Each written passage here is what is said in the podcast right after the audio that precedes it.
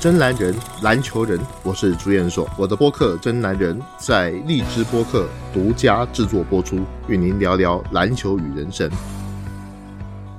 呃，各位听众朋友们，大家好，我是朱彦硕，那欢迎来到《真男人》的节目。那么这一期啊，要跟各位聊聊 NBA 赛季开始之后会有什么样的一个局面，这个赛季会有哪些精彩的一些重点。那么到现在为止啊。这个 NBA 已经正式的开锣，我们也晓得说，在上个赛季可以说是大家封闭的一个情况下打完的这一个赛季，到现在为止呢，现在我们圣诞节也过了，那么新年也过了，这个赛季会有哪些可看的地方，是我今天要来跟大家聊一聊的。首先呢，我们先要了解到一件事情：从上个赛季结束的时候，一直到新的 NBA 赛季开始，中间所休息的时间可以说是有史以来最短的一次，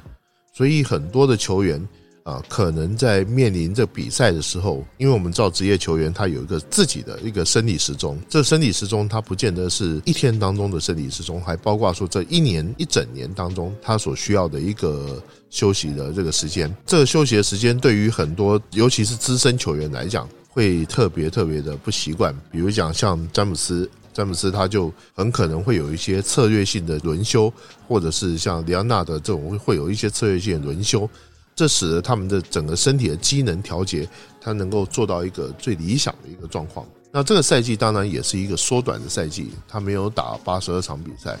但是时间也是挺长的，要一直打到二零二一年的大概七月份左右，也比往常的 NBA 赛季至少要晚了一个月以上。因此呢，这是一个比较艰难的一个情况，对于所有的球员来说都是如此。我相信啊，这个赛季的这种情形呢。在 NBA 的历史上，它不是独有的一份。我记得在一九九八年、一九九九年的那个年代，那个时候因为封管的一个原因，NBA 从八十二场的常规赛缩短到只有五十场，然后二月份开赛，一直打到正常的时间要把它结束掉。你可以想象这中间比赛的密集程度会有多大。但是呢，现在的情况跟过去又有点不一样。当时可没有新冠疫情，可是现在。有疫情的影响，因此疫情的影响是会影响到整个球队的一个管理的一个情况。我们也看到若干的球队，他在新冠疫情的影响下，有些球员必须要隔离，有些球员必须要停赛，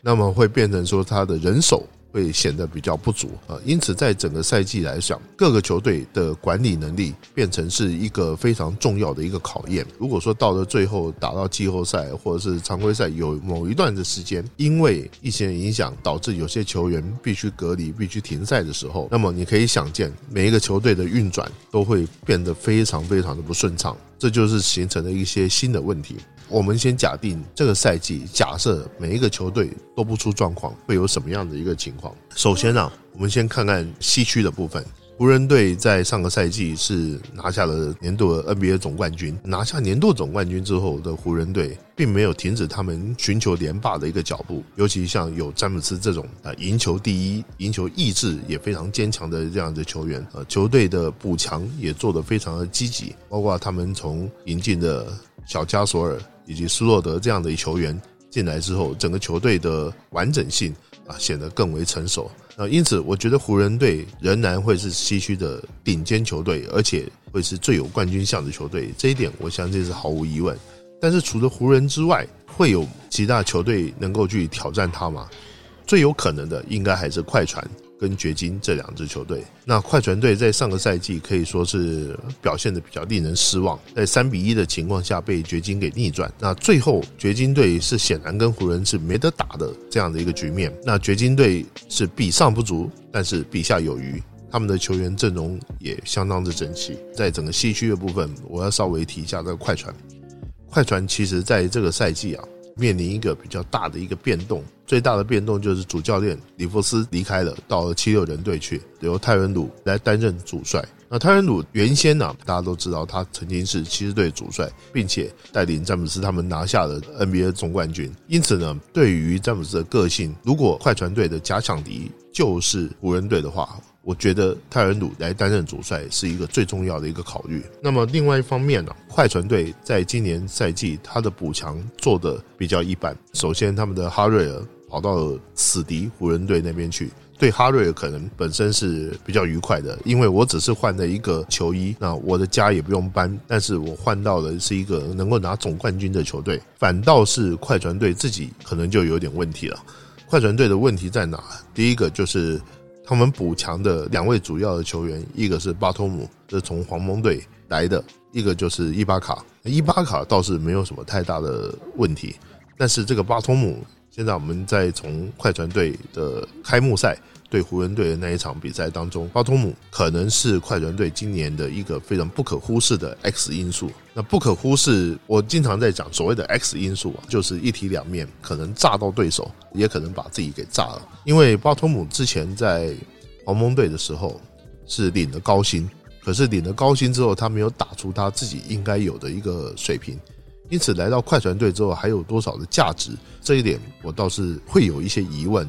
但是，快船队让巴托姆来担任首发，我认为是一个非常有意思的一个现象。因为巴托姆他身高是足够的，还有两米零三，他有非常好的经验，也有非常好的一个身材，来担任从一号位打到三号位这样的一个位置。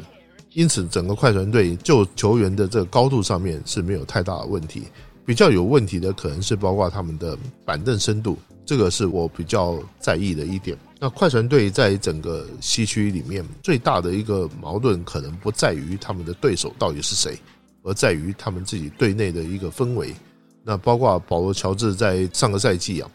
打完季后赛之后，可以说是被人家骂翻了，表现可以说是一塌糊涂。那这个赛季开始之前，他又讲东讲西，打不少嘴炮，但是呢。不管怎么说，呃，保罗·乔治还是整个快船队必须跟里安娜联手的这种所谓的双核心的一个非常重要的一个人物。我觉得快船队在整个成军一直到现在为止，包括他们所做的新的一些阵容上的改变，都是针对湖人队而来。因此，这个调整到底有没有效果，这可能还要再从后面的比赛来继续看。也许他们有能力打败湖人。但是他们也会有可能输给整个西区一些其他的一些球队。那当然，整个西区来讲，我认为最有可能出现的还是湖人队。看起来湖人队是整个缺点最少的一支球队。整个西区还有没有一些其他的球队值得关注呢？那当然有。大概我们首先哦，先从一些比较中间层级的球队来开始说起。掘金队在整个西区并没有太大的一个改变。多了一个阿根廷籍的一个，我也不能讲这新人，因为他已经年过三十了啊，一个老的控球，呃，卡帕佐啊，卡帕佐其实实际上啊，在整个我相信看过二零一八年呃在中国举办世界杯男篮赛，应该对他是印象非常深刻，可以说是场上的一个魔术师。那阿根廷队在最后的时候也打进了这个世界杯的这个冠亚军的争夺战，卡帕佐的表现也是非常的出色。他年纪这么大的一个情况下来加入到 NBA，啊，相信对掘金队也是能够有一些帮助。但是掘金队并没有引进其他一些强援，用同样这样的阵容，是不是能够在西区里面脱颖而出？我想比上不足，比下有余，这就是我之前对掘金队的一个看法。那么，另外一支球队可能大家要特别注意的是独行侠。独行侠队在东契奇的这样的优越的一个表现之下，已经有了相当的一个实力。可是，独行侠队的整体战力还是略显单薄。此外，还有开拓者，开拓者队也没有太大手笔的一个补强。对于整个球队来说，开拓者队实力应该说是不上不下。在另外一方面呢？有两支球队，我觉得大家是要特别去注意的。一支是鹈鹕队，那鹈鹕队在整个季外的一个补强当中，鹈鹕队有着相当不错的一个收获。特别是他们跟雄鹿队的那一笔交易换来了布雷德索，嗯，我认为这是一个非常好的一个交易。那另外一方面呢，替补队现在包括像威廉森以及英格拉姆，可以说是表现的非常出色。另外，他们从雷霆队也交易来了这个亚当斯。整个来说，我觉得替补队的阵容是非常非常完整的一支球队，可能在替补上面会稍微弱一点，但是我认为问题并不是太大。甚至我可以这么讲，在新赛季啊，我最想看到的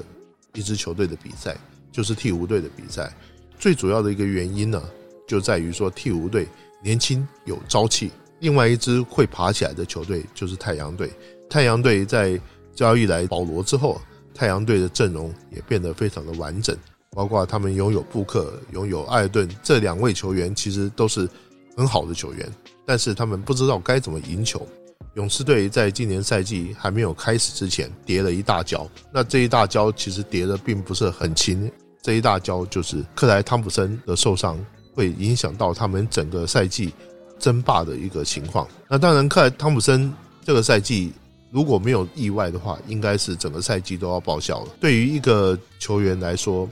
这是一个最不好的一个消息。我们知道克莱汤普森他才刚刚从这个受伤的这个状况才刚刚复出，复出没多久又有这样的一个情况。那么勇士队在我看来仍然是一支不错的球队，但是。在整个开幕赛的时候，我们也见到了他们被篮网队给打爆的这种情况。所以在包括像格林啊，包括像克莱，他必须要期待两个球员，一个就是威金斯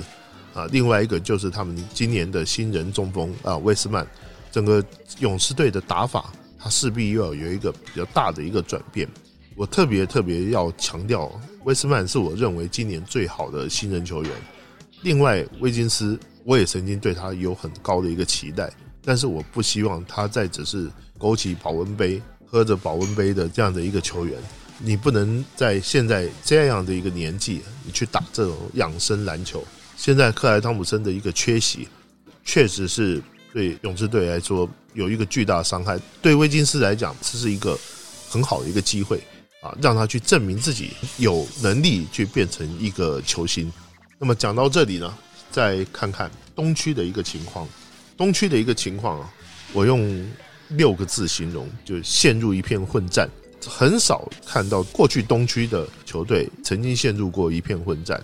但是陷入过混战，说的不好听一点，就是村长打架，打出来结果碰到西区的球队还是得输。那是在詹姆斯还没有来到西区之前，我们可以这么讲。但是这过去的这 NBA 里面呢，西强东弱。是一个大家所普遍认知的一个现象，可是到了上个赛季，我们发现情况已经有一点变化了。东区球队变成是一片的兵荒马乱，而且这兵荒马乱是各个球队都在补强他们的阵容，你一下子拿捏不住到底谁才是东区最好的球队。我这么说好了，上个赛季东区的冠军热火也是一匹不折不扣的黑马，在整个季后赛之前。恐怕很少人都想得到热火队能够拿下东区冠军，但是东区的这些球队啊，就是这么奇妙，没有一支球队拥有绝对的实力，能够去压制其他几个劲旅。因此呢，很可能到季后赛的时候，就变成是你的抽签排位变得非常的重要。你可能先碰到了你的克星，然后你的克星爬了上去，可是又被人家踹了下来，那么你就很无语了啊，你就不知道该怎么讲。那我们来看看啊，东区这陷入一片混战这个情况，到底是谁比较占优？我个人呢会很有兴致的去看看东区的球队今年会打出一个什么样的一个水平。首先呢，来看看热火队好了，热火队基本上是以不变应万变，他们没有做太多的一个补强，也没有太多的一个流失，巴特勒来带头，然后以现在这批年轻人来作为他们这个主要的班底。你想要交易一个 super star 到球队里面来，不是一件很容易的事情。能够有，那当然是最好。但是如果没有，我相信热火队他还会以他的团队精神至上，来做一个非常理想的一个呃，让年轻球员更好的一个进步的一个舞台。那热火队在上个赛季啊，进步的最多的，包括他们的一些新人，像邓肯·罗宾逊啊，像西罗这两个白人射手，另外他们的中锋啊。在整个来说，热火队在这一方面做得很好。另外，巴特勒也在热火队起到了一个非常重要领袖的一个工作。要我说，巴特勒这种球员才是我心目中所谓的领袖球员的一个格局。除了热火，再来看我们雄鹿队。雄鹿队因为有连续两年 NBA 年度 MVP 的字母哥来坐镇，所以雄鹿队一直在东区被认为是一支强队。可是，在上个赛季啊，雄鹿队不但没有打进东区冠军战啊，甚至还死得非常的难看。那么，字母哥自己本身的技术问题也被铺了出来啊。什么样的技术问题？也就是投篮进攻，他的这个投篮成了他的一个最大的短板，在关键时刻呃，你能不能进球，有的时候就得要靠球星的爆发力。在这个赛季啊，雄鹿队帮字母哥找来的帮手就是霍勒迪，但是霍勒迪会不会是字母哥最优解？我觉得也很怀疑。最起码字母哥跟雄鹿队已经续约了五年的一个超级大合同，那因此呢，从这一点角度来看，雄鹿队暂时之间他不用去担心的字母哥是否会离开的一个问题。但是同样的，雄鹿队也必须在整个板凳深度上面做更大的一个补强，才能够填补字母哥的一些弱点。另外，在东区最有可能会出现的。就是七六人队，七六人队也曾经是想要争取哈登的球队，但是呢，如果哈登要来七六人队，七六人队至少要把西蒙斯给换到个火箭，七六人队又不太肯，因此呢，整个七六人队现在就是由在里弗斯的带领之下，以恩比德跟西蒙斯两个人的结合作为一个主要的班底。当然，我觉得七六人队在过去这几年的时间，已经成为东区的一支相当优秀的球队。但是还不够那么优秀，最主要的一个根本的原因呢，还是说他们的主力球员本身也有相当的一个缺陷。比如说，西蒙斯不会投三分球，他不会投三分球，他又是球队的一个主力的控球的球员的时候，在关键时刻你怎么进球，这就成了一个巨大的一个问题。那另外一方面呢，就恩比德，我也会很关心，说他本身虽然。恩比德在最近这两个赛季，他的表现非常好。他毕竟是受过大伤的球员。如果说在这个赛季他能够保持健康，对肌肉人队来讲当然是最好的。那另外一方面，肌肉人队还有相当好的锋线，像哈里斯。这其实整个来说，我认为肌肉人队在阵容方面、深度方面、对抗力方面，都应该是整个东区里面目前来讲是最出色的球队之一。但是更强的球队还在后面，这个球队就叫篮网队。呃，篮网队，我相信是现在目前如果要票选东区球队里面最强的、最有冠军相、最有可能击败湖人队的一支球队，大概很多人都会选篮网。那么篮网队现在有杜兰特跟欧文两个人联手，而且这两人现在都是最健康的时候，最健康的归来。杜兰特在开幕赛。的第一场就给勇士队这样的一个下马威，其实从包括他进攻的一些动作、速度、敏捷性，我认为都是杜兰特在受伤复出之后啊恢复的最好的一个时候。不过我们在讲到一个的情况，就是说球员到年过三十以后，特别是受过大伤之后，他的最佳状况跟他的顶峰时期。啊，实际上它会有一定的一个差距啊，但是这个差距到底是差到多少，可能并不是特别的明显。杜兰特他跟欧文不会再像以前那样说动不动就可以拿个三十分以上，然后能够赢球啊，但是呢，他有这样的一个能力存在，那你就不能够忽视。那么篮网队在来了这两位球员之后，上个赛季可以说是免费的付他们一个赛季的薪水，因为杜兰特是整个赛季报销。而欧文这个赛季他来到了这篮网之后，对于篮网队也是一个非常正面的一个意义啊。篮网队保持现在这样的一个阵容，他们还有像呃小乔丹，还有艾伦这样的一个内线，还有勒沃尔啊这样的一个板凳球员啊丁威迪，整个阵容来说，我认为是非常非常完整的。我觉得篮网队在今年赛季如果要评估的话，是东区最有希望拿到呃东区冠军，甚至拿到总冠军的球队。那么另外还有凯尔特人啊，凯尔特人算是相当不错，但是凯尔特人一直给我的感觉就是不上不下啊，他不会在东区排到前面的几名，但是呢，凯尔特人始终能够保持他一定的竞争力。凯尔特人最大的资本还是在于布朗、沃克以及塔托姆这三位球员。那这三位球员是凯尔特人整个从后卫、得分后卫、小前锋这个最重要的一个核心主轴。那特别是塔图姆现在身高已经长到了两米零八，那么从他刚进 NBA 的时候他是两米零三，一直到现在到两米零八，这也就意味着他可以承担甚至打到四号位，可以让凯尔特人在整个进攻方面会有更大的一个威胁性。但是我始终觉得凯尔特人就少了一点什么。这点什么这种感觉有点说不上来，缺乏内线的一种强度，使得他们在面临了对抗的时候，你碰到像字母哥、碰到像杜兰特这样的球员的时候，你会感觉到他好像没什么招，没什么办法啊。这是我觉得不太看好凯尔特人在东区能够有太大作为的一个很根本的一个原因。